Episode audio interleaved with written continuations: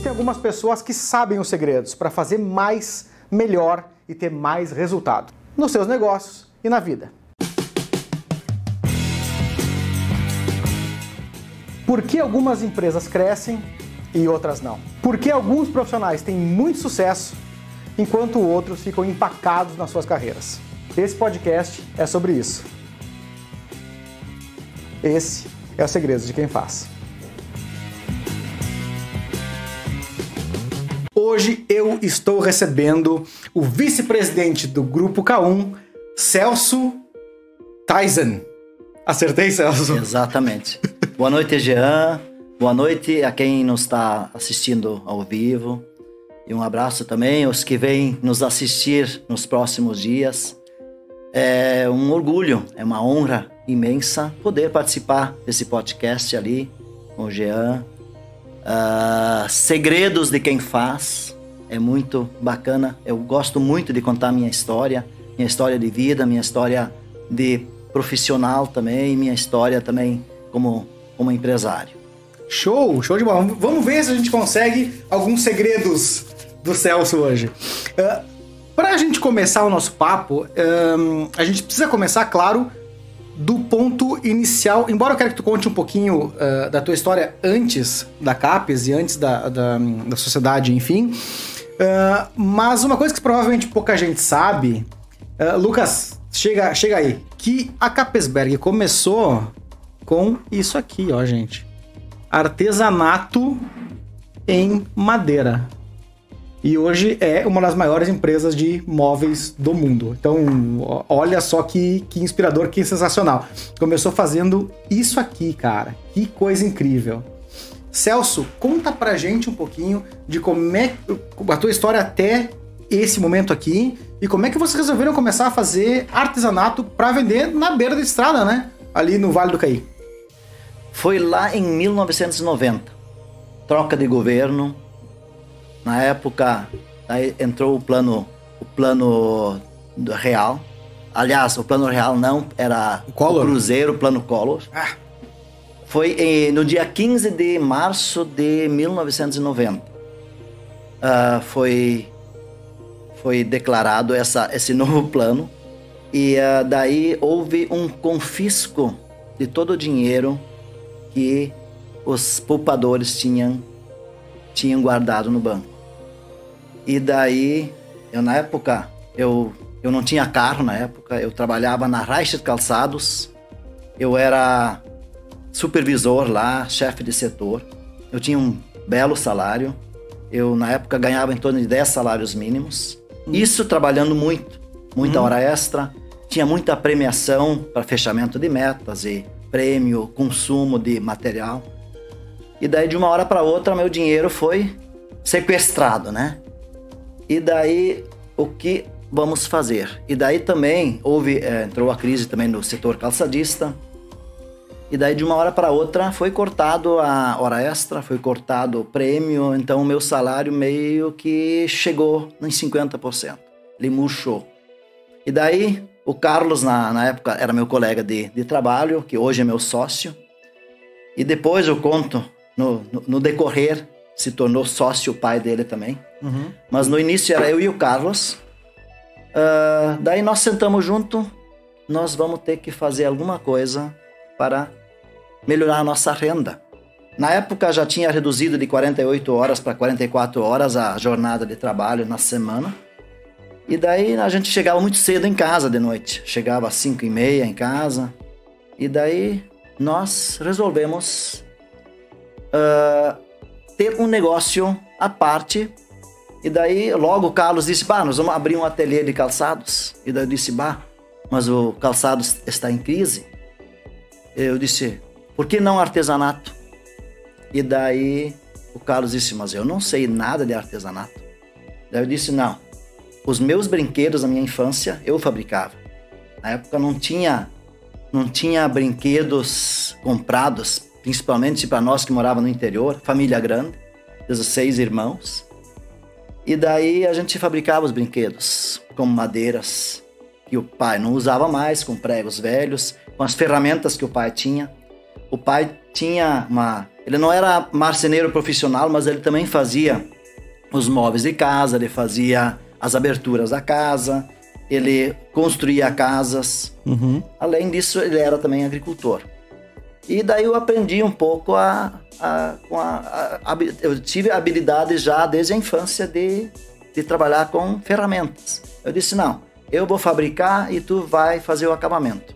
O Carlos ele era da parte da química, fazia os acabamentos, produzia uh, acabamentos para melhorar o, o calçado, para consertar o calçado. E eu era supervisor no setor.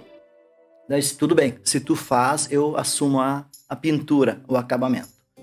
Daí nós fomos, falamos com o pai do Carlos, ele tinha uma casinha, um chalezinho, num sítio.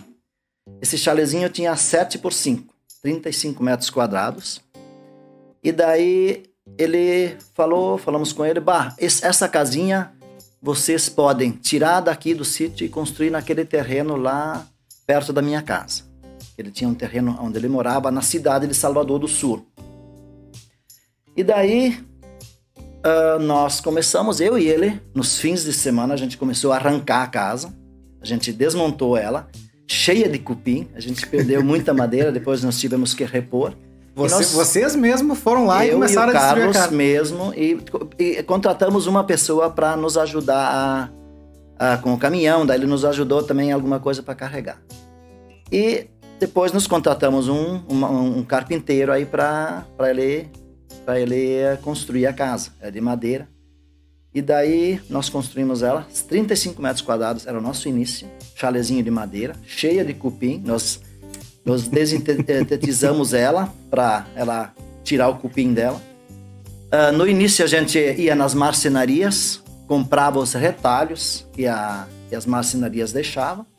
E com isso a gente fazia os brinquedos, artesanato, porta-cuia, porta-ferro, os carrinhos de madeira.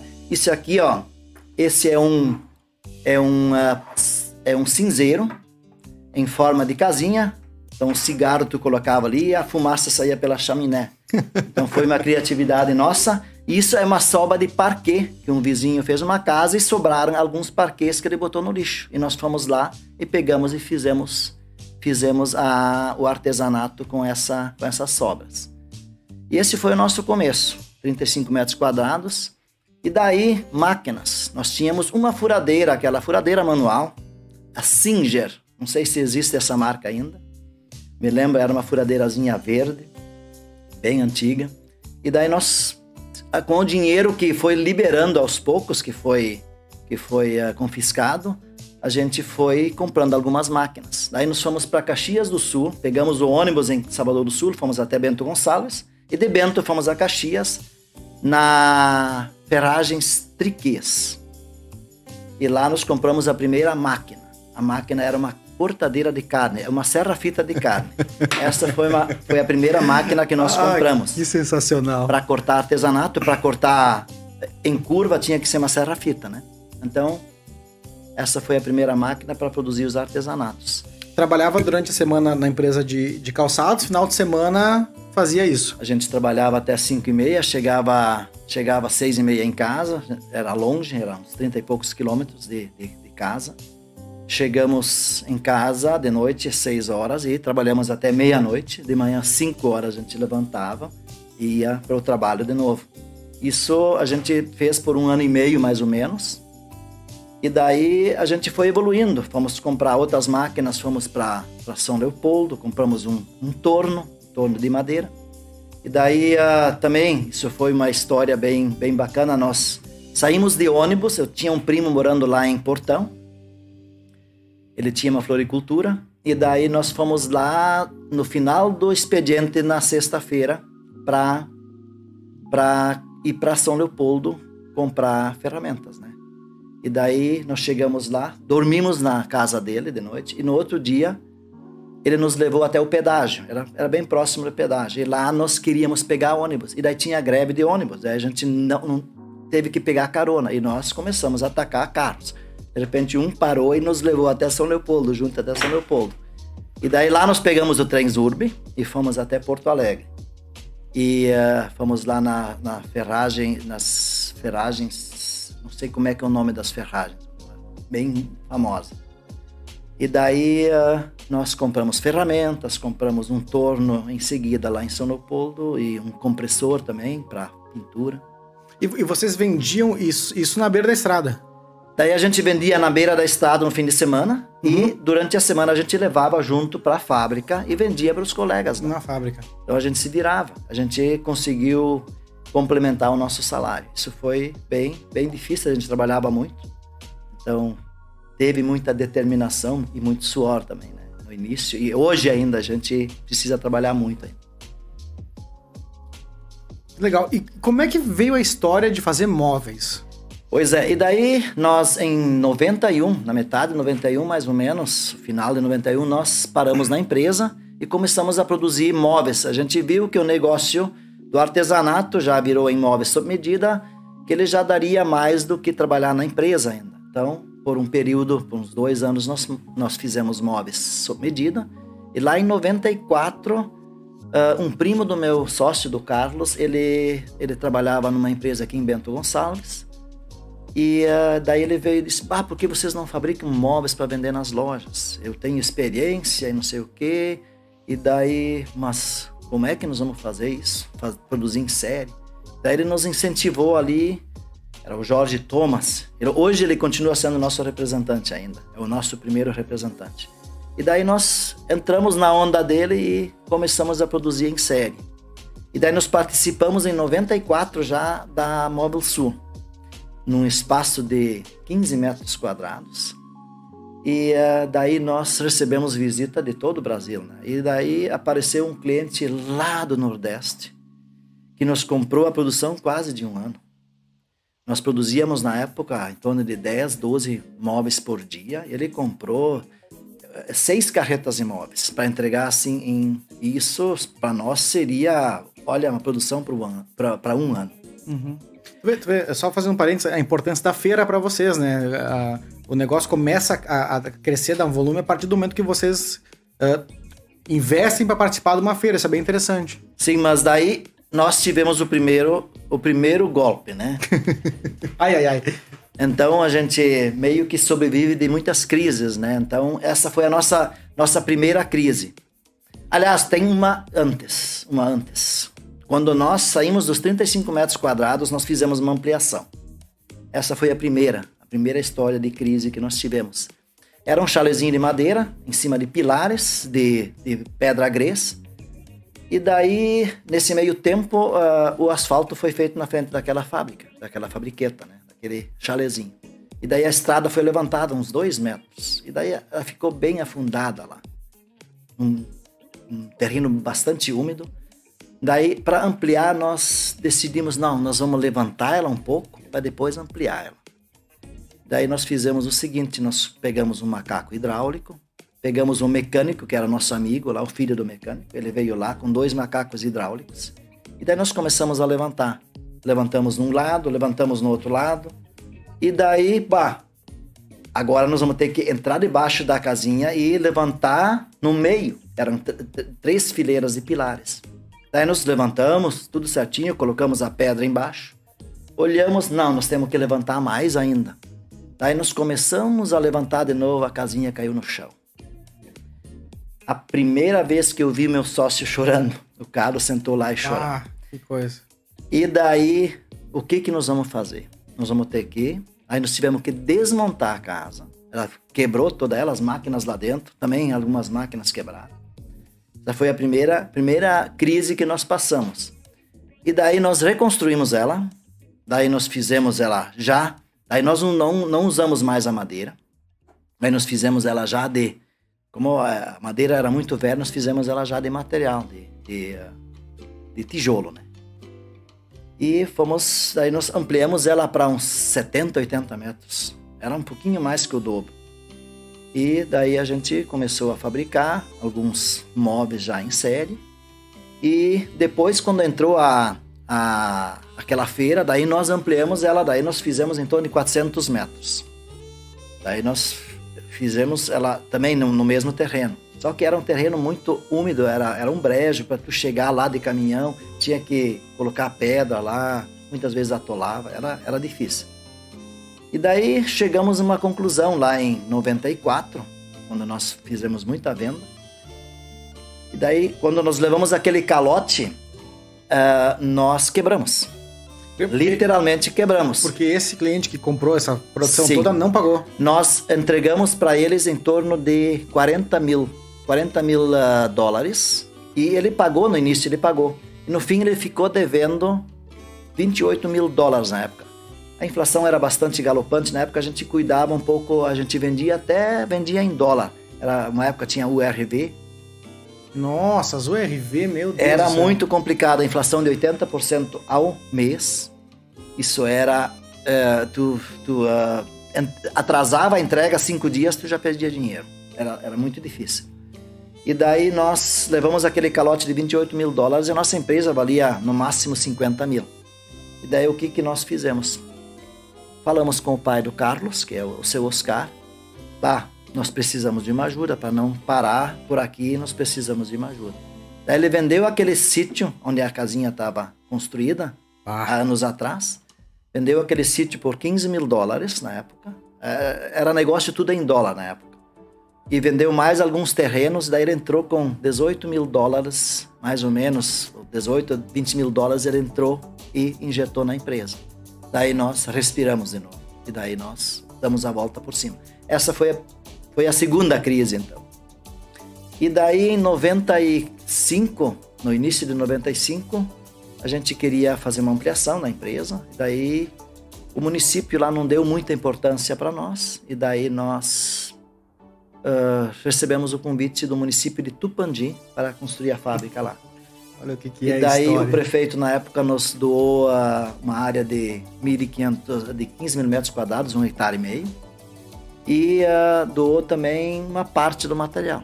E daí nós fizemos a fábrica de 1.200 metros quadrados em Tupandi. E nós inauguramos ela no final de 95. Nós começamos a produzir lá no dia, para ser mais preciso, lá pelo dia 15 de dezembro de de 95 nós começamos a produzir nessa, nessa fábrica, na época já com 15 funcionários. Ah, é, nesse momento é que se torna Capesberg. E daí se tornou Capesberg. Antes era, é, era Carlos Wissost ME, o Carlos tinha a empresa no nome dele. Uhum. E daí eu tinha uma outra empresa no meu nome, que era, que era ferragens, tinha uma loja de ferragens também. Daí, mas depois nós juntamos uhum. e uh, fizemos a, a Móveis Capesberg uh, Limitada. No início era Arte Móveis Capesberg. O Capesberg já vem desde o início. Uhum. E, Cap... e, por que Capesberg? Desculpa. Pois é, eu ia já falar. Capesberg, Salvador do Sul, tinha um seminário bem famoso. E uh, eu conhecia Salvador do Sul como Capesberg. Eu não nasci lá, mas tinha um seminário famoso e meus primos estudavam lá. E daí. Uh, mas na época, quando virou município, se esqueceu, em Salvador do Sul, se esqueceu o nome Capsberg. Mas os de fora ainda chamavam um seminário lá no Capsberg. E daí eh, nós meio que trouxemos ele, ele para o presente de novo o nome, né? Uhum. E daí o Capsberg pegou muito bem. É um nome, hoje, é um nome muito forte. Uh, eu sempre digo, um nome difícil de pronunciar, ele é, é, as pessoas têm dificuldade em, em, em aprender a, a, pronunciar ele e tudo, mas no momento que eles é, gravam esse nome, eles não esquecem mais. Uma palavra simples, uma palavra que não é tão complicada, é muito fácil de esquecer. Então, hoje o Brasil inteiro fala Capsberger, tem alguns que falam um pouquinho diferente, os nordestinos falam diferente, mas Capsberger se tornou uma, uma marca muito forte hoje no setor moveleiro. Eu, eu, queria te perguntar um pouquinho mais, explorar um pouquinho mais a história desse começo. Uh, porque primeiro vocês começaram com móveis sob medida, até que então. Primeiro artesanato. Artesanato, móvel sob medida. Isso. E daí uh, foram para o móvel seriado. Seriado. Uh, e, o, porque pelo que eu, eu, eu entendi, os dois sócios fundadores, enfim, eles não, não eram, embora até eram, mas enfim, eram mais de fábrica do que do comercial. Ou estou errado nessa, nessa análise? No início a gente fazia de tudo. Eu fazia os projetos, uhum. o, o, Carlos ele cuidava mais da parte financeira e a gente e na produção a gente estava sempre junto. Uhum. A gente fazia tudo. A empresa tinha 15 funcionários, então não, a gente não se pode dar o luxo de não ficar só no escritório, né, e fazer a parte burocrática. Então no início era, era direto. E a empresa, os projetos eu vinha fazendo até nós chegarmos em, em 300 funcionários, ainda eu fazia os projetos de imóveis.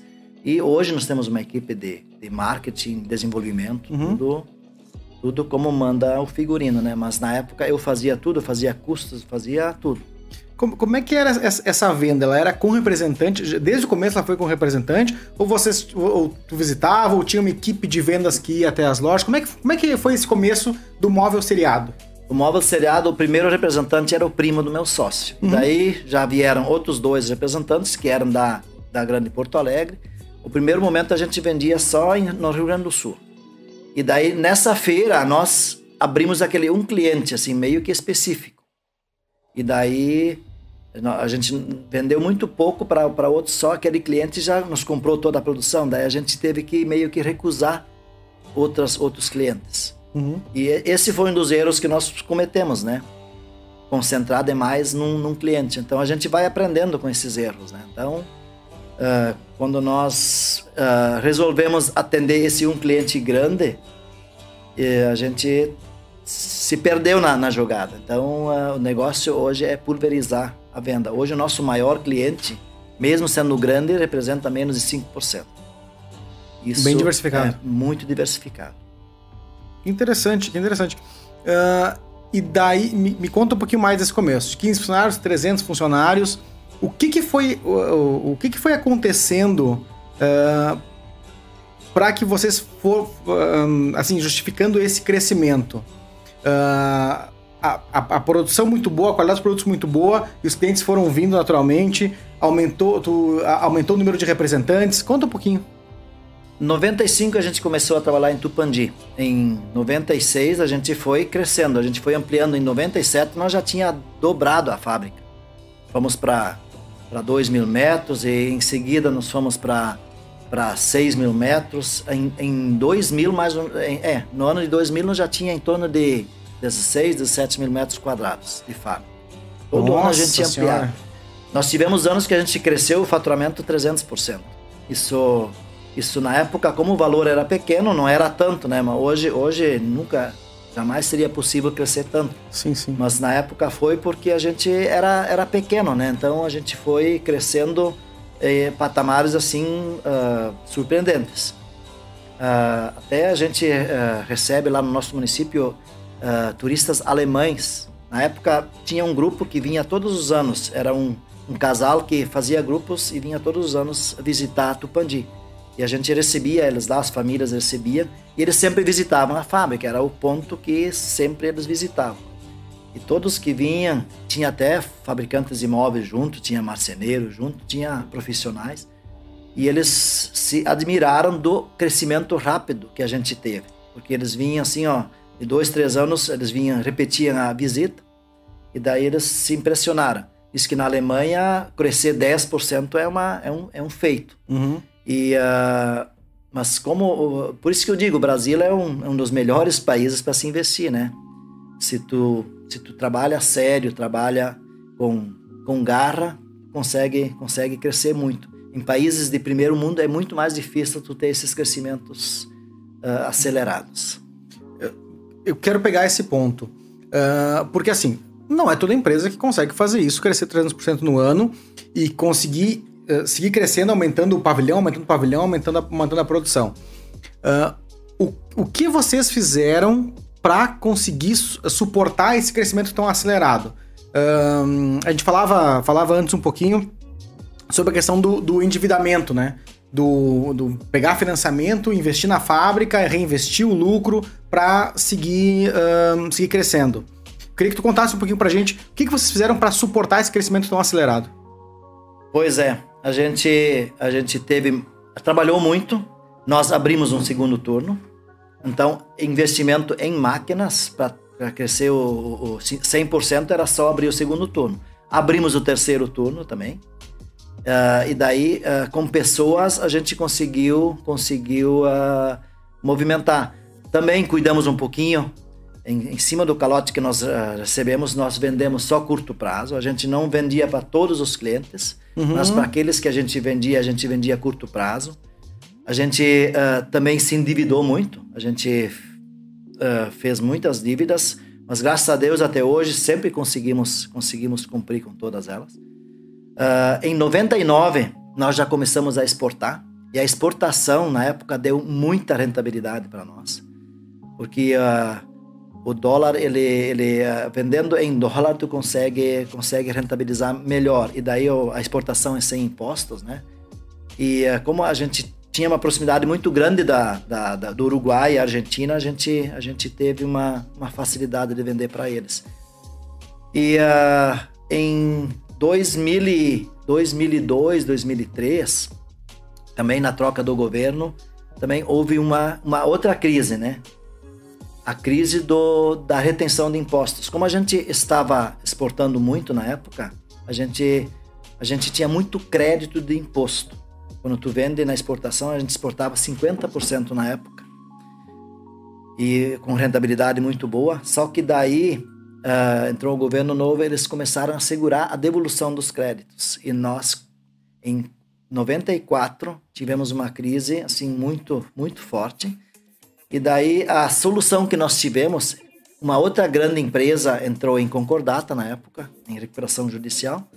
E daí, em cima disso, os bancos enxergam, ah, o setor está em crise. Uhum. E daí eles olham com lupa em todos os fabricantes de imóveis, não só aquele que passou com dificuldades, né? Então, eles, eh, eles, eles reduziram limites e os fornecedores também reduziram limites.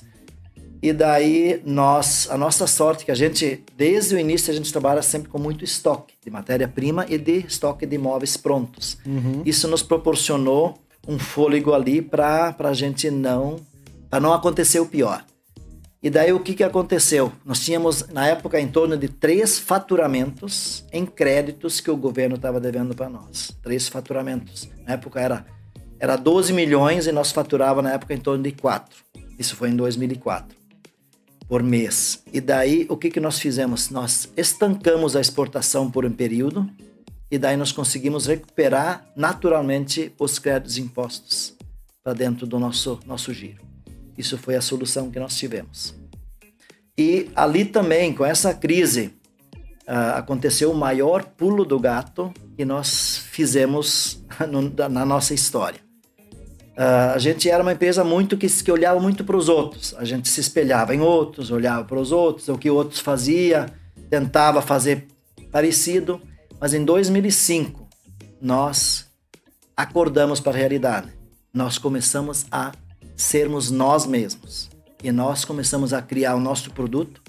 E daí nós entramos numa feira em Bento Gonçalves, em, em 2005, com um produto totalmente diferente que ninguém tinha. Um colorido. Nós fizemos a linha Team, né, para jovens. Aí nós tínhamos o laranja, o azul, o rosa e o verde. Eram quatro cores assim bem chocantes e bem chamativas que chamaram todo todo o público da feira vieram para o nosso stand para olhar o produto. E daí nós fizemos a venda uma venda fantástica nessa feira e com preços diferentes. Nós podia cobrar um pouco mais, um pouco mais porque era um produto diferente, não era igual ao, aos, ao, ao que os outros faziam. E foi ali que nós acordamos em nós trilharmos a nossa a nossa, a nossa estrada, não olhar para os outros. E hoje nós passamos simplesmente de uma empresa que copiava em uma empresa que está sendo copiada.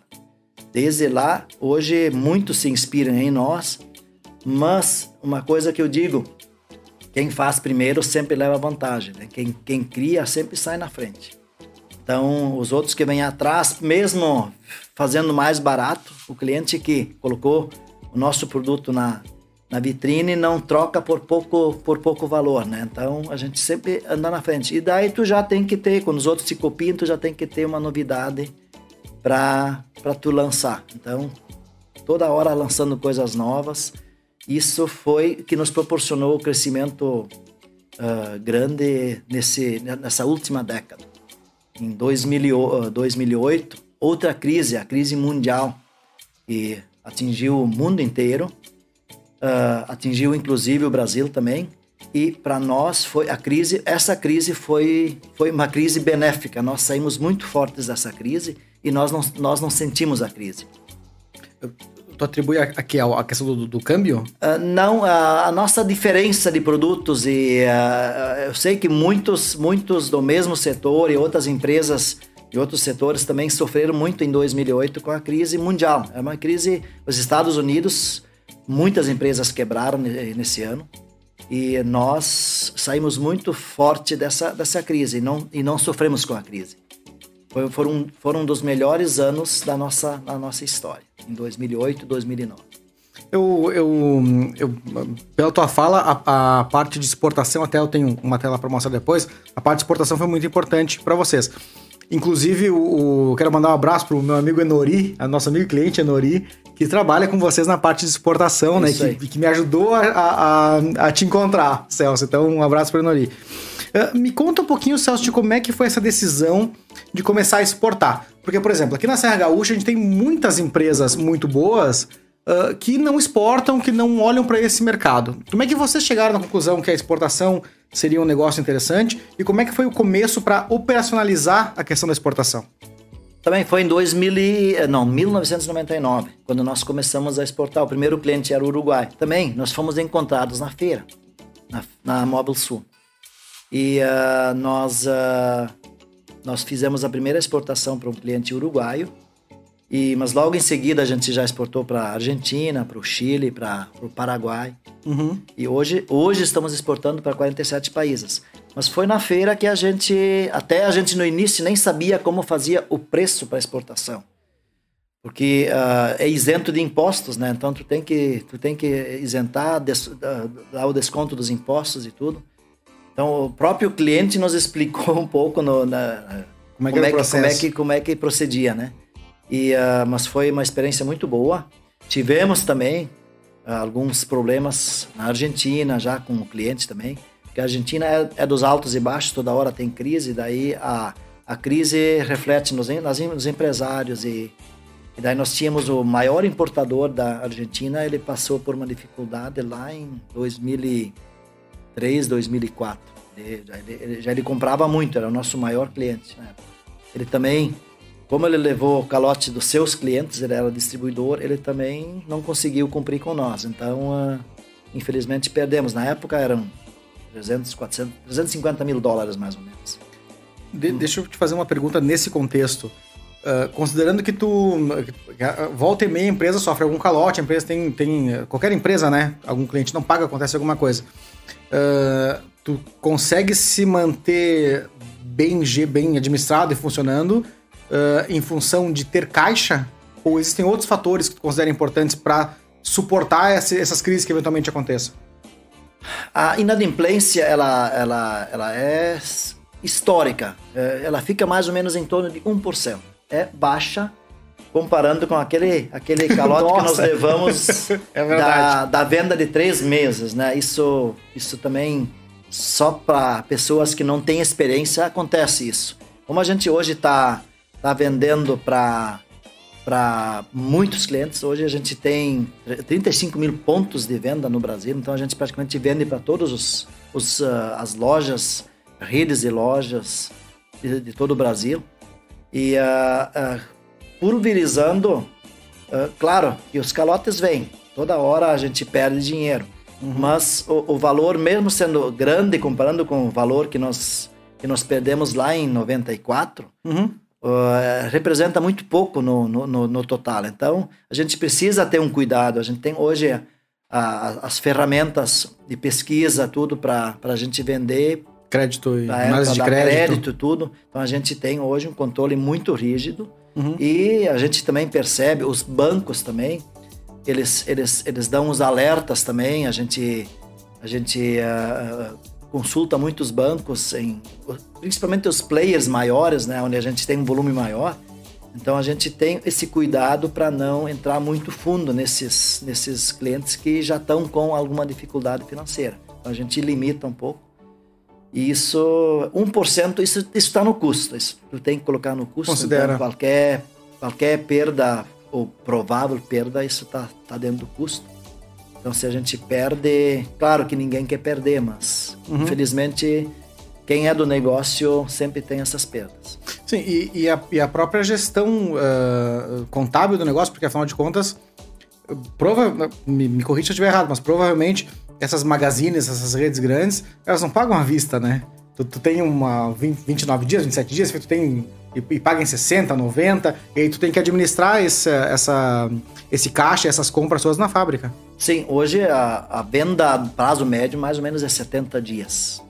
Então tem alguns que compram 90 dias, outros compram 120. Tem alguns que compram à vista, compram uhum. 30 dias. Então, mas o prazo médio de venda hoje é em torno de 70 dias. Então a gente já chegou nesse giro. No início a gente vendia só curto prazo. Quem, não, quem queria prazo a gente não conseguia vender porque nós não tínhamos capital de giro. Mas a gente, no decorrer do, dos anos, a gente foi criando esse fôlego para poder proporcionar isso para o cliente. E nós também, na compra da matéria-prima, nós também temos em torno de 40 dias de prazo em média. Né? Então, uhum. o desencontro não é tão grande. Então, consegue administrar. Isso, esse... consegue administrar. E se tu tem um estoque, hoje a gente tem um estoque regulador, então tu pode regular o estoque, tu pode reduzir um pouco. No momento que, que a venda que a venda baixa um pouco, tu pode reduzir o estoque, aí tu dá férias e, e tudo a gente vai administrando. Uhum. Queria puxa para a tela, Lucas, por favor, a, a imagem do, do Celso da revista Amanhã. Uh, coloca para a gente aqui também, que eu queria comentar um pouquinho, já que a gente está falando de exportação. Uh, que bacana, né, Celso? Homenageado no Prêmio Exportação RS como Personalidade Competitiva Internacional 2020. Me conta um pouquinho desse prêmio e hum, é muito bonito a foto também, sentadinho, bem, bem, bem, bem bacana. Uh, me conta um pouquinho desse prêmio, como, como, é que foi isso e o que, que é esse Personalidade Competitiva Internacional. Na verdade, eu fui indicado para esse prêmio, eu não recebi ele. Eu... Por causa da pandemia? É, eu tive... Não, aconteceu o evento e eu tive o Covid uns dias antes. E daí eu não consegui ir ao ao, ao evento. Mas esse ano eles vão eles vão entregar o prêmio esse ano para mim, que vai acontecer, eu acho que em outubro. Uh, eles já tinham postergado em função da pandemia e daí eu tava, eu nem pude nem fazer um vídeo, eu estava hospitalizado, sem voz, não conseguia nem falar, não consegui nem fazer um vídeo para para colocar no, no evento lá. Então ficou ficou em aberto para esse ano. Mas para mim é, foi uma uma honra muito grande. Nós já somos pela ADVB, é um, é um evento da ADVB. Eles uh, fazem esse evento anualmente. Nós somos, por sete anos seguidos, o maior exportador de imóveis do Rio Grande do Sul. E provavelmente do Brasil também, alguns anos a gente é o maior exportador. Uh, tem algumas fábricas de Santa Catarina que só exportam. Então, uh, eles, eles exportam uh, 100% e daí tem alguns que, que, Tem anos que eles faturam mais, uhum. outros menos. Então, uh, tem mas tem anos que a gente também foi o maior exportador do Brasil. E como a nossa exportação, uh, eu até estava olhando uh, antes, em 2019, a nossa exportação ficou em 12%, no ano passado em 15%, e agora, nesse momento, estamos em 25%. Esse ano, nós estamos exportando 25% até o, até o momento. Não sei se vai vai se consolidar nesse número, mas eu creio que vai ficar acima de 20%. Uh, quais são os mercados mais, uh, mai, maiores importadores do, do móvel brasileiro? Uh, ou do móvel Capesberg, né? Melhor dizendo. Hoje o nosso maior mercado é a América Latina, mas nós estamos entrando muito forte hoje na, na nos Estados Unidos. Nós temos uh, começamos no, em abril do ano passado, sim no na, na pandemia, quando começou a pandemia, nós já estávamos alinhando com, com os clientes lá. Uhum. E daí, em abril, nós começamos a exportar. Nós temos dois grandes clientes lá, um que é distribuidor e outro é... Ele tem lojas físicas. Ele, inclusive, com, compra o móvel montado, que tem lojas físicas. E agora também, abrimos no ano passado também uma empresa lá, uma, uma importadora. Uma empresa para nós mesmos vendermos em, uh, em, uh, em uh, sites de vendas, né? Então, uhum. nós também já... Tá pequeno esse negócio aí, nós exportamos até hoje uns seis containers que nós estamos vendendo em, em plataformas de, outros, de outros clientes. Uhum. Sabe que é, é, muito interessante, né, a, a história de vocês, porque vocês conseguiram fazer uma empresa de móveis uh, muito mais jovem do que as empresas tradicionais de imóveis do Rio Grande do Sul. Né? Tem algumas empresas de imóveis aí que tem, sei lá, 40, 50 anos. E, e não em Bento Gonçalves, que também é o, é, é o reconhecido polo, né? polo moveleiro, né? E vocês fizeram a maior exportadora em Tupandi. Então, vocês estão de parabéns, turma. Não sei se alguém já disse isso para vocês. Muito bem. Não, é que uh, como, a, como a gente está perto no negócio, a gente sempre está junto, eu e o Carlos. O Oscar, que é o pai do Carlos, ele hoje está uma pessoa de mais idade, ele não está mais acompanhando, mas ele, alguns anos atrás, ele acompanhava também. Uh, mas uh, como a gente está junto no negócio direto, a gente se concentrou, se concentrou 100% no negócio. Uhum. Nós não colocamos nada nada é, fora que era, que era do nosso negócio.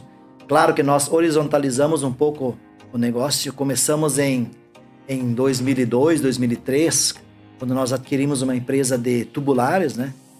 E, uh, e daí começamos a fabricar. Uh, na época se vendia muitas camas de metal ainda. Uh, começamos a vender sala de jantar também de cromadas. E em 2011 que nós começamos a horizontalizar, horizontalizar mais ainda, adquirindo uma fábrica de colchões em Viamão. Hoje a única fábrica que não fica na, em Tupandi é a de colchões. Hoje a sede é em Sapucaia do Sul.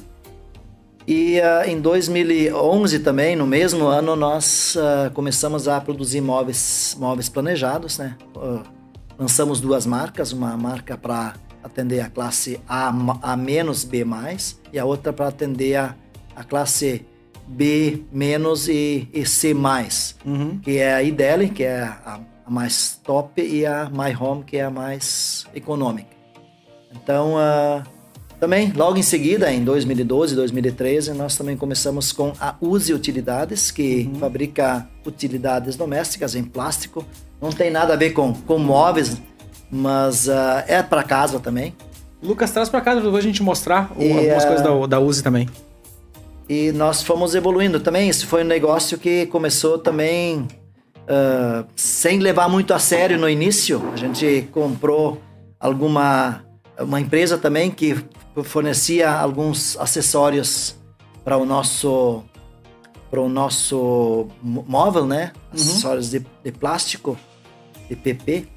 E uh, daí, quando nós compramos a empresa, algumas matrizes de, de alguns produtos, de potes, de, de, de uh, saboneteiras, e vieram junto. E daí, aí nós pensamos em, até no início a gente pensou em fabricar, fabricar brindes, né, para vender uma cozinha, dar um conjunto de potes para incentivar a venda.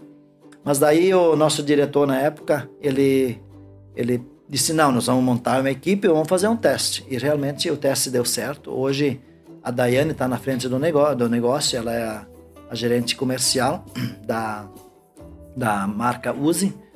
E hoje, hoje já é o segundo negócio. Então nós fomos evoluindo em matrizaria que nova e mais produtiva e, e daí uh, nós conseguimos transformar um pequeno negócio num, num grande negócio. E hoje ele já representa um percentual muito grande no nosso negócio. É, e tu atribui isso a força comercial e produto? É, força comercial, isso, isso é muito importante. E o produto? Ah, no início a gente não tinha muito produto atrativo, né? E fomos fazendo matrizes novas e, e, e é, aquelas matrizes com mais cavidades para serem mais produtivas. Isso hoje é muito preço também. Uhum. E tu vê, eu sempre considero a, a utilidades como havaianas. Todas as casas do Brasil têm, né? Uh, então, mesmo sendo a classe A até a classe D e todos têm esses utensílios de, de, de produtos uh, plásticos em casa. Então, uh, vende para todo mundo. Vende para a classe A, para a classe B, C, D e E. Todos, todos consomem. E, e também a, a, o, a vida útil uh, desses produtos não são muito grandes, né? Aí a troca é muito frequente. Então, uhum. é uma coisa que Precisa repõe, um é, repõe muito. Eu, eu, queria te perguntar um pouquinho sobre o teu dia a dia uh, de trabalho, uh, Celso. qual, que atividades tu desempenha no dia a dia? e, paralelo a isso, que atividades tu considera importantes no, no, enfim, na, na, tua história, para fazer a, a Capesberg chegar nesse tamanho? Olha, no início eu fazia tudo, né? Mas hoje, hoje a gente profissionalizou bastante a nossa, nossa empresa. Ela, todos os setores, nós temos diretores, vários diretores lá, um que é a área administrativa, financeira, a área uh, industrial, a área comercial. E, uh, e daí tem a área do TI, desenvolvimento. E, uh, mas eu, eu me envolvo em tudo ainda. Uh, tanto o Carlos também. O Carlos fica mais na parte financeira, na parte de relacionamento com fornecedor. E, e eu estou me envolvendo mais em, em criação. Em, eu, eu sempre estou junto em criação de produtos. Em hoje tu para criar um produto tem que tu tem que uh, pensar bem o produto, porque errar um produto custa muito caro. Então a gente precisa cuidar muito na hora de fazer o custo para ter um aproveitamento muito bom na, na, na, na matéria-prima. Uhum. As perdas hoje tu tem que colocar no custo e se tiver muita perda o produto fica caro. Então o consumidor percebe isso. Isso tu controle de ter, custo é, é fundamental. Tem que ter um cuidado muito grande e tem que ser um produto também produtivo que, que não tenha muitos empecilhos na hora de produzir. Isso também encarece o produto porque hoje a parte da, da produção, a parte produtiva, o custo fixo, que não é matéria-prima, representa entre 30% e 40% do produto. Então, ah, Bastante. então tu precisa ter um cuidado muito grande para não fazer um produto engessado na produção e também não ter muita perda na, na hora de, de produzir. E que o mercado goste, consuma, aceite também, né? E em função de custos, eu também tenho um relacionamento muito grande com os clientes. Então, eu, eu lido mais com clientes do que o Carlos, né? Mas com, uhum. o, com o fornecedor é mais o Carlos que, que lida. Então, a gente divide um pouquinho as, as tarefas, mas a gente está de olho em tudo. A gente senta junto diariamente, faz o planejamento, tudo, tudo uhum. sempre em, em conjunto, com os diretores e, e os responsáveis de cada setor. E que, uh, uh, antes, um pouquinho antes da gente ir pro nosso, nosso intervalinho, que daqui a pouco já vamos fazer, uh, me diz uma coisa, Celso, que, que habilidades tu considera importantes, ou que habilidades tu considera que tu, que tu teve e tem para construir essa empresa desse tamanho? Assim, porque não, não é qualquer pessoa que consegue fazer isso, tanto que só existe uma Capesberg, né? não existe 10, embora existam empresas grandes também.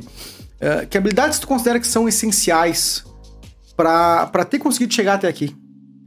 A persistência é uma, não desistir no primeiro tropeço. Se nós tivéssemos desistido lá atrás, quando a casinha caiu, a gente não existiria hoje como Capes e, e, a casa caiu liter e a casa literalmente, caiu. né? Isso aí. Uh, as dificuldades sempre vêm, isso acontece em qualquer empresa.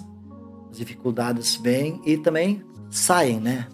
vão embora. E isso a gente tem que administrar. Tu não pode te apavorar, tu não pode desanimar em nenhum momento. Então, isso é uma coisa que é importante. Uh, eu sempre falo quando, quando até muitas pessoas vêm me perguntar ah, o que, que eu preciso fazer, futuros empreendedores, né? Uhum, exato.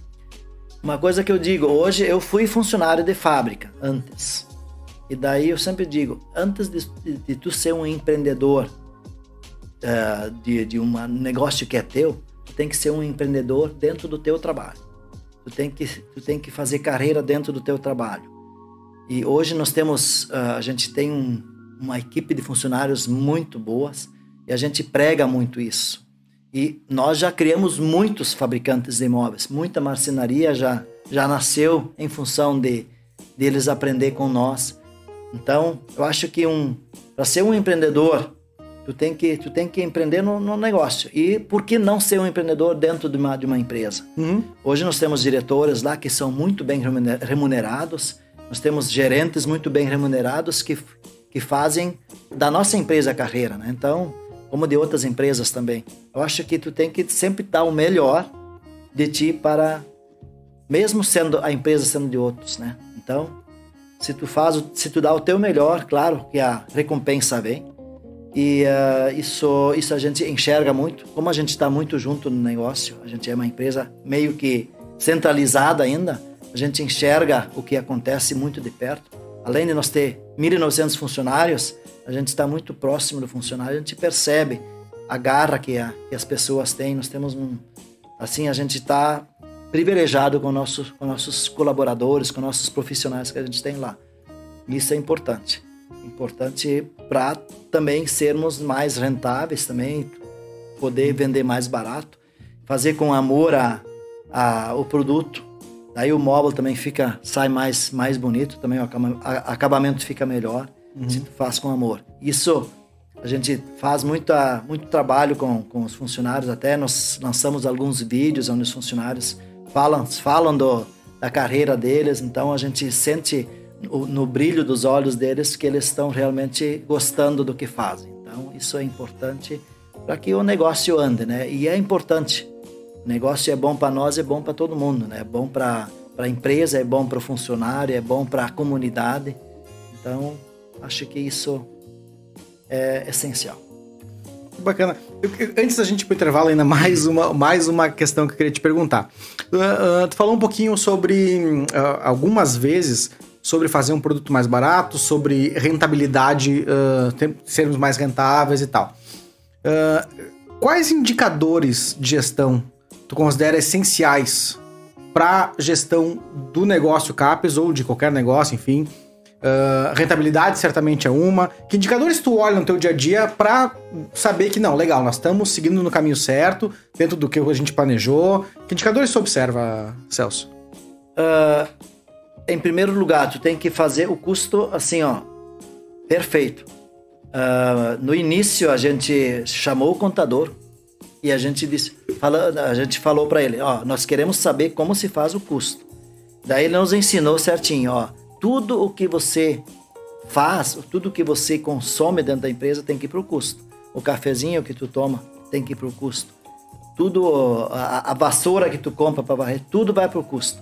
Muitas empresas, assim, ó, começam e só colocam a matéria-prima principal e, ah, vamos vender, que nem a chapa, que é o principal da... Ah, vamos vender o dobro do valor da chapa, daí tá de bom tamanho. E daí, e daí tem chega num ponto onde eles colocam um acessório um pouquinho mais caro, o custo tem que ser feito por, em detalhes. Não pode deixar nada de fora, o preguinho que vai no móvel, o parafusinho, por menor que seja, tem que estar no custo. Isso é, é importante para uh, tu pega hoje uma qualquer qualquer setor, uma abre uma padaria, abre uma, uma farmácia, tudo tem que estar no custo. Consumo de energia elétrica, telefone, a internet que com todos os custos tu tem que colocar ali e tu tem que, tem que sobrar dinheiro. Tu tem que pagar o teu salário pro labore e depois tem que sobrar. Tem gente que faz o cálculo, ah, comprei tanto de matéria-prima, vendi tanto, lucrei tanto. Não, o lucro não é isso. O lucro é aquilo que te sobra líquido depois. Então, uh, não consideram energia elétrica, não consideram os custos, a água que consome. Então, uh, isso é importante fazer, fazer o custo perfeito. Ali que começa o, o, o sucesso de uma empresa. E também fazer, trabalhar, trabalhar, fazer pesquisa também no mercado. Não adianta abrir uma padaria numa cidade pequena onde já tem quatro, cinco padarias, de repente abre um outro negócio. Uhum. Então, fazer pesquisa de mercado também. E também, hoje, como a, a nossa empresa já tem hoje uma estrutura de marketing bem montada, a gente hoje vai atrás, faz pesquisas de, de tendências de mercado para fazer o desenvolvimento de produtos. Mas hoje as empresas grandes todas elas seguem isso. Mas uma empresa nova que começa é um é importantíssimo hoje olhar o que o consumidor quer comprar. Não adianta tu fazer para ti, tu tem que fazer o que o consumidor almeja comprar. Uhum. Então isso é importante também, porque uh, digamos uh, eu sou da classe A, B, eu faço para mim, eu preciso vender para a classe C, D, então eu preciso produzir um móvel para quem é o maior consumo. Então isso é importante. E muitas vezes a gente a gente se depara ali, bah, a gente faz uma pesquisa inclusive com os funcionários uh, para ver qual a qual é o produto que, que eles iriam comprar. A gente uhum. olha o chão de fábrica, olha o pessoal do escritório. Então a gente faz uma mescla uhum. de, na, na, pesquisa com as pessoas, as próprias pessoas que, que trabalham na empresa. E também tem que viajar para também uh, ver outras visitar, coisas. Visitar lojas, ver o que, que o consumidor quer, o que, que o, o vendedor de, de loja, a gente tem que escutar muito também, porque eles sabem o que o consumidor pede. Uhum. Então, essa, esse é um trabalho que a gente faz direto.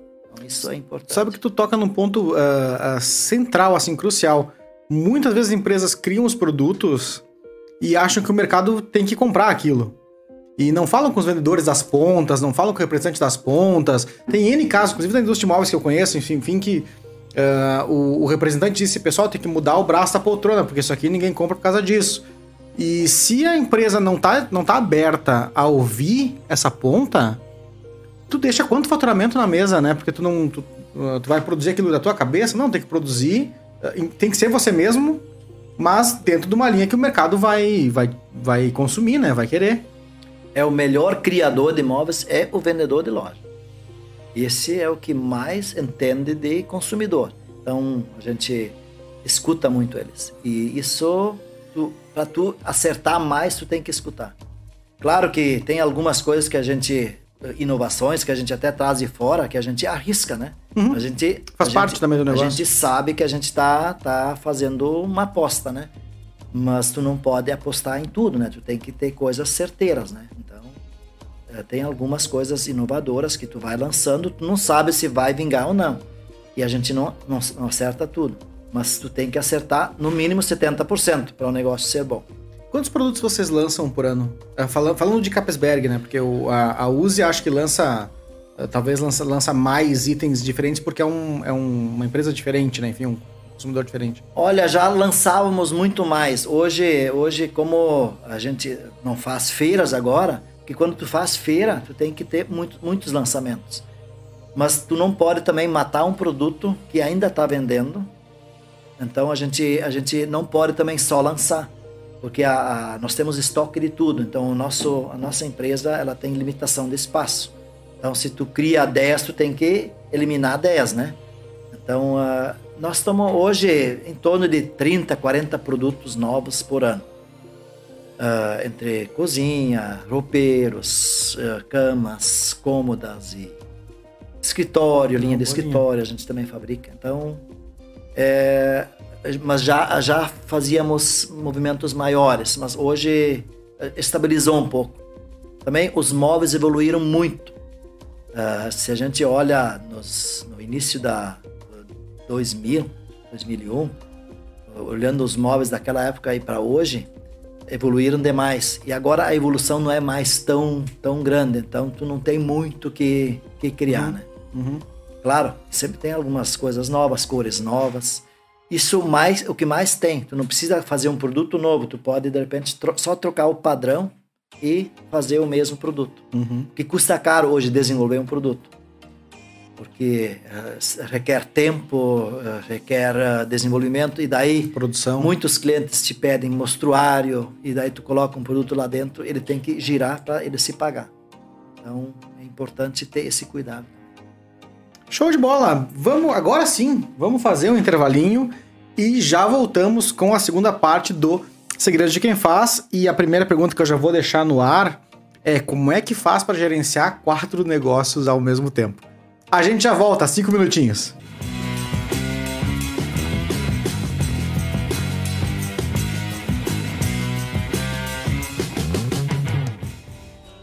Estamos de volta com a segunda parte do Segredo de Quem Faz, com o vice-presidente do Grupo K1, Celso Tyson. Tyson. Eu tô tentando, Celso. Eu tá vou conseguir. É quase chegando lá. então eu te perguntei antes do, do, desse segundo bloco. Como é que faz para gerenciar quatro negócios e, e, e divisões? Como, como é que se faz isso? Olha, só profissionalizando. Hoje a gente uh, colocou em cada, em cada empresa tem, tem um gerente e e o, e o diretor, é, nós temos um diretor que é o industrial, e ele conseguiu uh, montar bem a estrutura Fabril também para poder. E é um trabalho de anos, né? Não é de uma hora para outra. Uhum. E a gente foi construindo isso com o tempo. Mas tu precisa profissionalizar, tu tem que confiar nas pessoas, tem que apostar nas pessoas. Então a gente consegue. Isso. Hoje nós temos quatro quatro uh, marcas diferentes, mas nós temos dentro da marca Capsberg nós temos nós temos a, os móveis tubulares, nós temos a o principal é o móvel seriado de madeira, né? Uhum. E daí nós temos os colchões também, colchões Capsberg, nós temos salas de jantar e nós temos estofados, são cinco são cinco ramificações dentro da marca Capsberg. E cada uma é gerida por, por responsáveis né, em, cada, em, cada, em cada fábrica. E, e cada uma dessas divisões uh, tem uma estratégia diferente, um diretor diferente, um pensamento diferente, eu quero dizer, focado, ou todas partilham da mesma gestão? É a mesma gestão, inclusive a parte da comercial é um diretor também, é um diretor só. Uhum. É, ele, ele gere todo todo o negócio. Inclusive o, o, a Use também, que não, que não é do, do setor de imóveis. E, e uh, então fica tudo nas mãos de um diretor, mas ele, ele se, ele se, uh, se uh, juntou com, com, com pessoas competentes ali para para poder gerir esse negócio. Ele sozinho jamais poderia dar conta. Então, cada setor, cada, cada braço desse negócio tem um gerente de vendas e, Aí nós temos os representantes também, nós temos hoje uh, em todo o Brasil, deve ter uns 250 representantes, mais os Nossa, representantes de fora. Coisa. Isso tudo tem que ser administrado. Então ele tem a equipe dele que administra tudo isso e, e funciona perfeitamente. E, como, e me conta um pouquinho dessa gestão de representantes. Porque também, aqui na Serra, muitas empresas querem ter representantes e, e muitas têm. Só que ao mesmo tempo, as muitas que têm abandonam os representantes e não, não assim, o representante ele, ele é um tirador de pedido lá do, do Pará, por exemplo, só. Uh, não, não tem o um apoio representantes, não conversa com os representantes, não conversa com os clientes. Me conta um pouquinho como é que a CAPES, como é que o Grupo K1 faz a gestão dos representantes. Uh, nós temos hoje a, a, equipe dentro da, da empresa e a gente valoriza muito o representante porque ele está lá na frente, ele está lá batendo, batendo a, na porta, porta. do cliente. E ele que está trazendo muitas informações para nós também. Uh, no desenvolvimento a gente escuta também eles, porque eles estão mais próximos, estão com o consumidor e com, com o vendedor. Eles têm um trabalho também, não de só tirar pedido. Eles precisam também visitar as lojas, visitar. Eles não conseguem visitar todos, mas algumas eles conseguem visitar. Porque tem, uh, por exemplo, essas redes grandes têm muitas lojas. Se eles tivessem que visitar todas, eles não sim, iam sim. dar conta. Mas alguns têm uma equipe também, eles não, não estão sozinhos, eles têm uma equipe que também visita lojas. E nós também temos os promotores de venda também, que é a nossa equipe, que a gente é, que a gente que também acompanha os representantes. Os promotores acompanham o representante e também visitam lojas. E, e, e para o futuro, Celso, tu vê que, que o, a, a, os representantes eles ainda vão ser um canal de vendas importante? Eu pergunto isso por quê? Porque algumas empresas tentam uh, captar representantes e às vezes tem muita dificuldade em captar representantes. E até eu já ouvi frases do tipo: ah, no futuro não vai mais ter representante porque é muito difícil e tal. Uh, como é que tu vê uh, esse canal de vendas? Olha, a, a venda física ela vai muitos anos né, no Brasil ainda. E eu acho que não vai acabar também, porque as pessoas precisam ver os produtos, comprar tudo pela internet, mas está crescendo muito a venda online. Uhum. Está crescendo muito e nós estamos também nos preparando para isso, porque vai chegar num ponto que a gente também precisa uh, partir para isso. Mas uh, hoje nós estamos vendendo para muitos clientes que têm as plataformas online e hoje deve, isso deve representar em torno de 10% da nossa venda que está acontecendo nas, nessas plataformas. Nós temos clientes que só são uh, plataformas, online, marketplace, é, marketplace, né? E nós temos outros clientes que, que são híbridas, né? Que ainda vendem 70, 80% na, na forma física e 20 na 20 na, na forma virtual, né? Uhum. Mas estão uh, crescendo. Todas, todas elas hoje, quem não parte para essas as, as redes de lojas principalmente, que já tem mais lojas, eles são obrigados a entrar nessa, nesse segmento da, da venda online também. Uhum. E, uh... e, e, e o, o, segmento online, ele é muito. Ele, eu acho que ele combina muito com, com, com o produto Capesberg, né? Ou é, é, pelo menos me parece, é, seria Para mim seria fácil comprar um produto Capesberg online sem, sem vê-lo na loja, por exemplo. Ele é muito prático para muitos produtos. O móvel, ele uh, tu tem que saber comprar também. Porque as especificações hoje, uh, tu tem que informar elas. Uhum. Mas o consumidor ainda não está acostumado a debulhar tudo isso. Eles precisam ver a abertura da porta, para que lado abre, o tamanho, a dimensão, a altura. Às vezes eles compram sem, sem medir o espaço que eles têm e daí dá aqueles problemas. O móvel não coube, daí eles devolvem. E isso aumenta o custo do produto.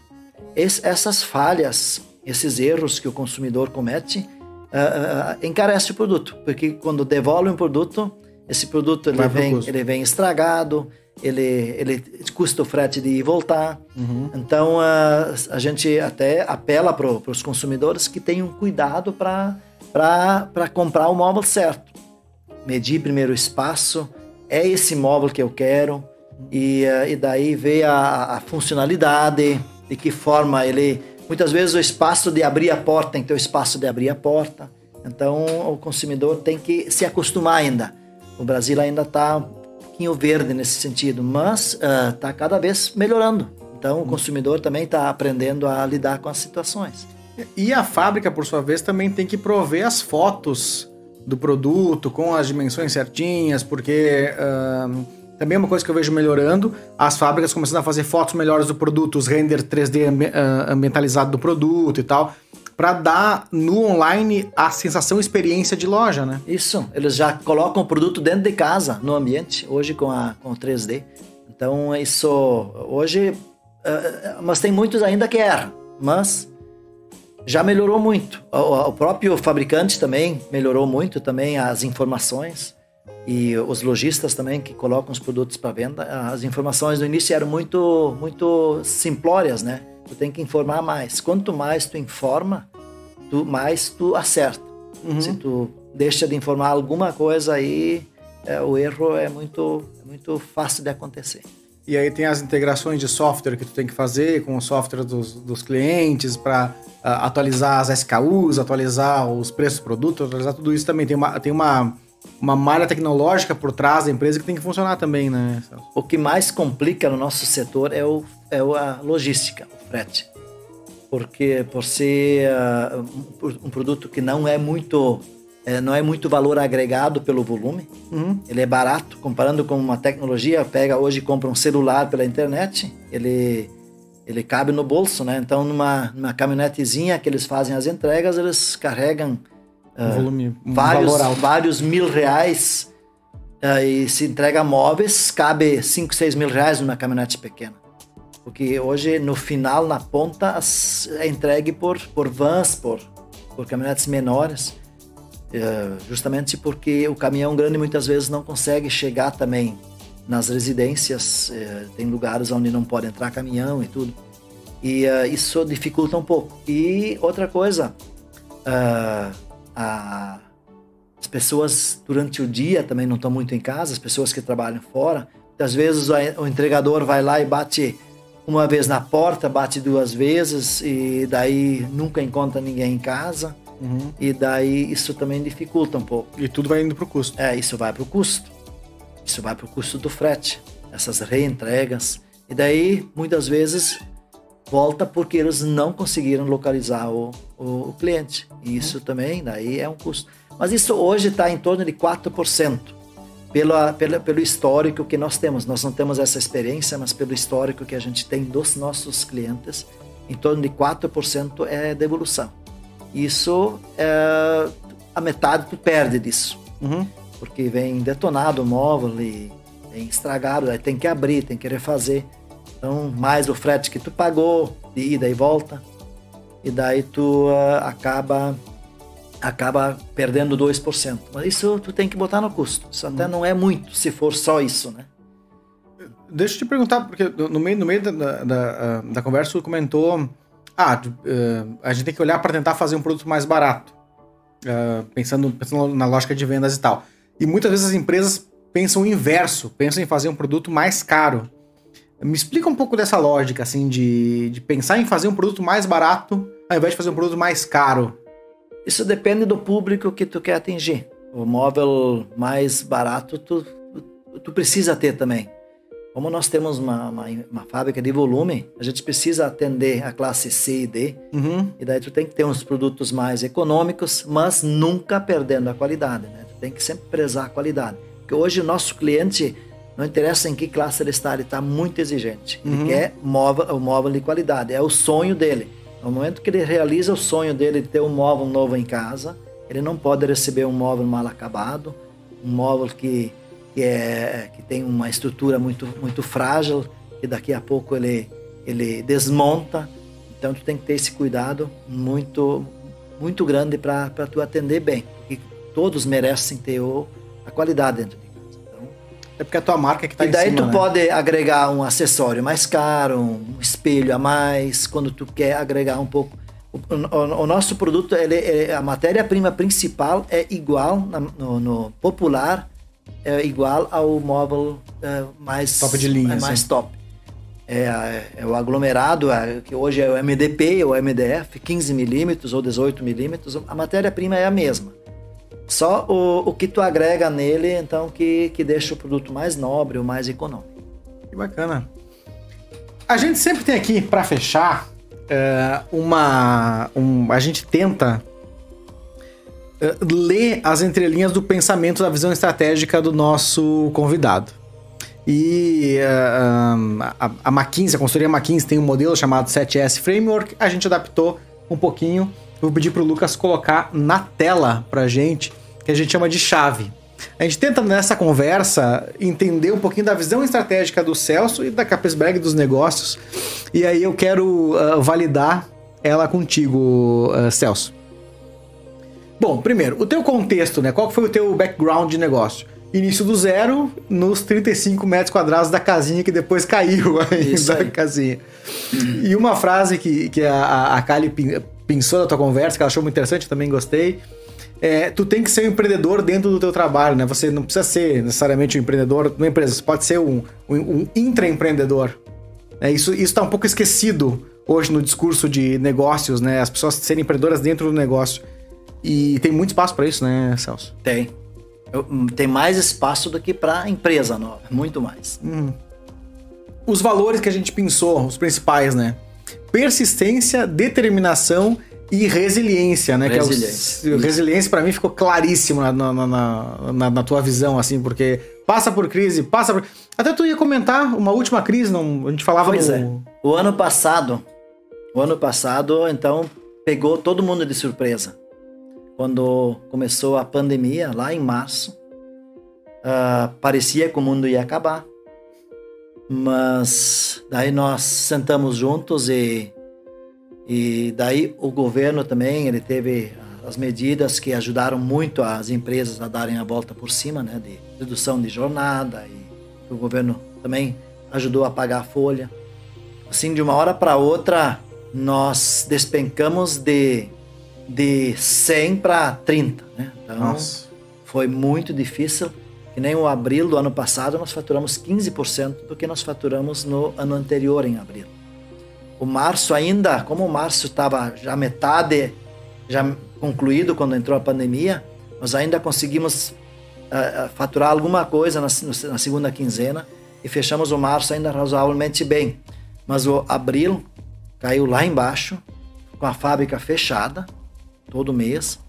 E o, o maio já começou a voltar devagarinho. O maio já nós já dobramos o faturamento em relação ao abril. E o junho já quase normalizou em relação ao ano passado, ao ano anterior de 2019. E julho em diante só foi. Nosso setor ele foi contemplado uh, na questão das pessoas ficarem em casa e olhar para dentro de casa. Então todo mundo uh, não viajava, não saía uhum. para jantar, não saía para almoçar, não gastava dinheiro em, em outras coisas, em roupas, por exemplo. roupeiro. É, e daí eles reformaram a casa. Então o material de construção teve uma, uma elevação muito grande na venda. E o móvel, muito. Nós tivemos falta de matéria-prima no ano passado. E isso realmente, se não fosse a falta de matéria-prima, seria, seria um estouro. Mas mesmo assim, Nós crescemos no ano passado 27% em cima do ano de 2019 no faturamento. Nossa. E fechamos o ano com chave de ouro, fechamos o melhor ano da história da nossa empresa. Então, eu sempre digo, a gente é sobrevivente de crises, né? E sempre na crise a gente sai mais forte.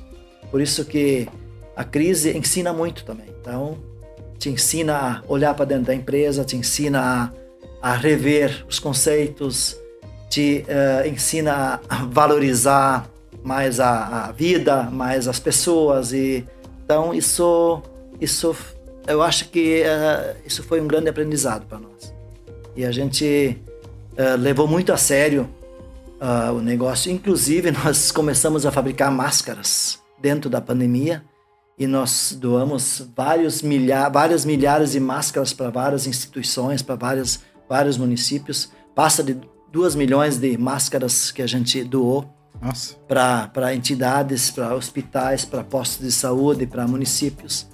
E isso fez muito bem para nós, a gente poder contribuir. Uh, também a gente, dentro da empresa, a gente usa de todos os, os meios para evitar o contágio, máscara direto.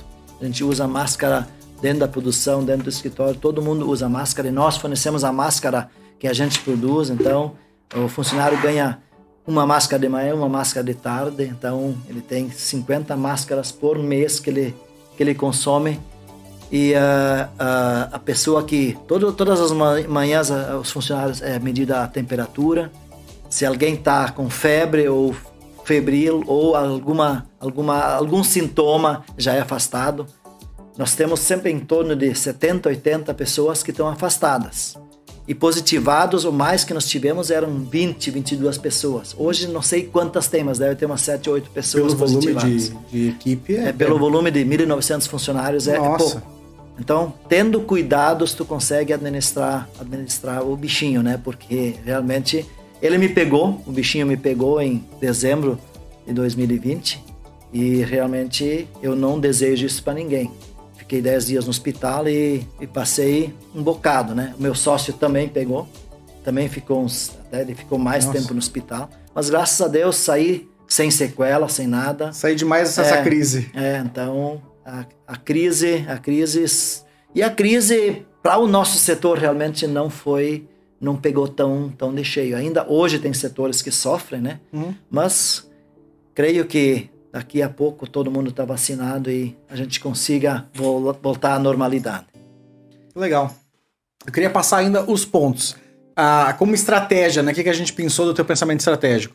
Bom, do negócio. Presença em feiras, fundamental. uh, não ter medo do endividamento para investimento. Acho também isso para mim foi uma lição. Assim, se quer crescer, não tenha medo. Uh, claro, com planejamento, com uma visão, mas, né? Uh, ter o estoque de matéria-prima e os móveis prontos. Exportar diversificar a base de clientes também, muito importante não ficar muito concentrado em um cliente só, isso vejo que as empresas fazem muito. E boa análise de crédito. Faz sentido isso? Isso, Celso? com certeza. Isso é os apontamentos perfeitos aí. Show. Uh, como habilidades, a gente citou também aqui o, o, as tuas habilidades né, de gestão. Bom, a gestão do custo perfeito. O custo perfeito não tem, não tem muita mágica. Hoje a sobra é pequena. Se tu errar o custo, tu pode estar no prejuízo ou tu er, errou para cima, tu não vende o produto. Então, o, o, o, custo, assim, ó, dentro, arredondado, é essencial para, para tu girar o produto. Gestão de crise, para mim, eu acho que isso aí já ficou claríssimo. Estamos maduros nisso aí, sobreviventes de crises. Ouvir o cliente, pesquisar o mercado, administração horizontal. E também achei interessante o, o ido copiar os outros, inspirar nos outros para o ser copiado. E talvez, uh, Celso, vou te perguntar, tu acha que dá para hum, antes de, de, de, ser copiado, inovar, é necessário copiar os outros, aprender o um modelo para daí criar uma coisa nova? Tu acha que faz parte, é, é, um processo, tu não consegue já sair inovando direto, tu precisa primeiro aprender o que está acontecendo no teu mercado para é, daí implantar coisas novas? É que nós estamos desenvolvendo sempre, a gente não lança uh, logo, a gente sempre tem alguma coisa na prateleira para lançar. E uhum. quando a gente vê que o momento é, é, a gente antecipa, a gente tem o produto pronto a, pensando em lançar lá em novembro. A gente vê, bah, nós vamos antecipar dois meses. Então a gente sempre tem produtos prontos para serem lançados. Então, uh, Mas uh, o importante, o importante é, é, é, sempre ter coisa nova, né? Sempre tem que inovar, porque eu, uh, anos atrás, eu sempre, sempre comento isso, anos atrás a gente falava, ah, o Brasil está 30 anos atrás da Europa. Hoje nós estamos juntos com a Europa. Muitas, muitas coisas a gente lança antes que eles, né? Então, a gente não está mais com a, com a globalização. Hoje, tu não, a gente, as informações que as pessoas recebem no dia a dia, pessoas estão presentes na, no, na evolução do, do, mercado, na evolução dos produtos. Então, não adianta tu achar que nós estamos atrás.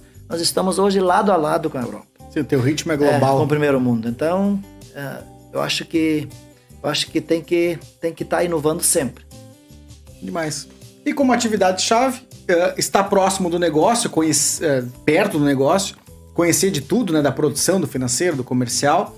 E uma coisa também, uma frase uh, que tu falaste antes que também me chamou a atenção, é o foco 100% no negócio. Né? Não pensar coisas fora, não focar no negócio, que daí sim tu tem uma chance de fazer aquilo crescer. Isso foi, foi o que nos levou ao, ao, ao maior sucesso. A gente focou no negócio. Uh, eu me lembro quando, quando nós, trans, nós transferimos a empresa para Tupandi. A gente tinha 15 funcionários, nós tínhamos um carro. O meu sócio era, uh, meu, uh, era o, aliás, o pai do meu sócio era o dono do carro. E daí ele pegava, ele emprestava mim. Eu, eu fui quase um filho dele também, como a gente se criou, se criou a empresa junto. O primeiro carro era do, era do pai do, do sócio. Aí a gente, um andava, o outro andava, então e depois compramos mais um, e daí a gente foi evoluindo, né? E a casa no início era aluguel, a gente nem tinha casa própria. E hoje, claro, hoje a gente tem, mas uh, a gente ficou muitos anos morando em aluguel.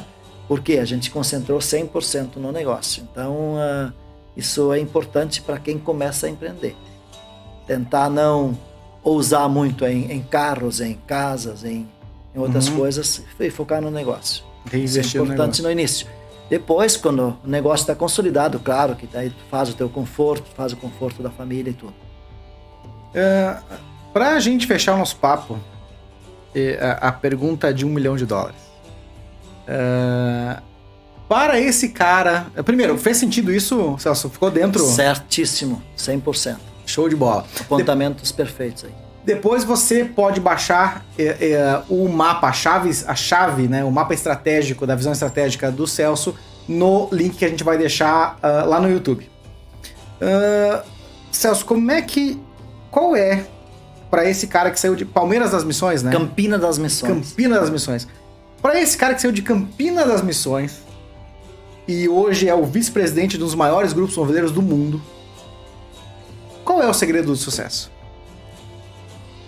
O segredo é muito trabalho, muito suor, resiliência. Não pode desistir nos primeiros, nos primeiros uh, tropeços. A gente tropeçou muito, a gente errou muito e com os erros a gente foi aprendendo.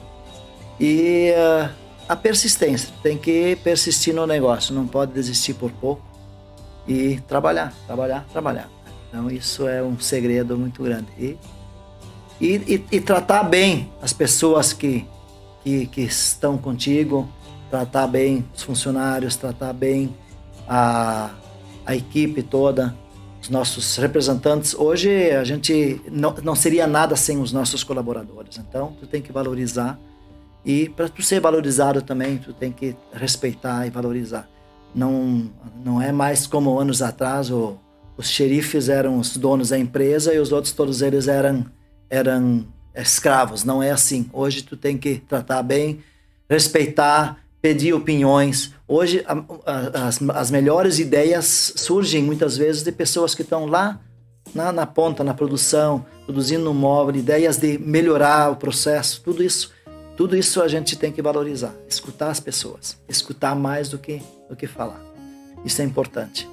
Celso, assim, foi uma aula, que, que, que incrível. Eu te, te, agradeço demais, acho que falo por, por todos aqui, por todo mundo que tá assistindo.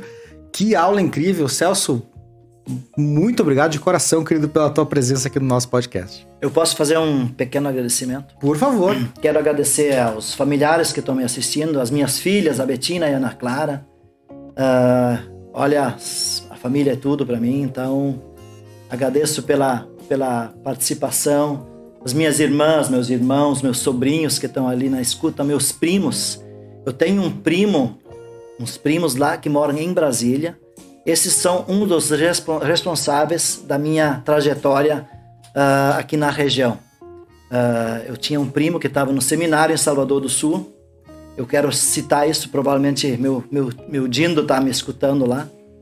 Uh, em 85, no dia 7 de dezembro de 85, eu vim para Salvador do Sul à procura de um emprego, porque a seca na época devastou toda a nossa plantação. Daí era eu e meu irmão, mais uma irmã uh, que estava morando em casa ainda. E uh, daí não deu para todo mundo. Daí eu disse, pai, pai na época estava muito doente já.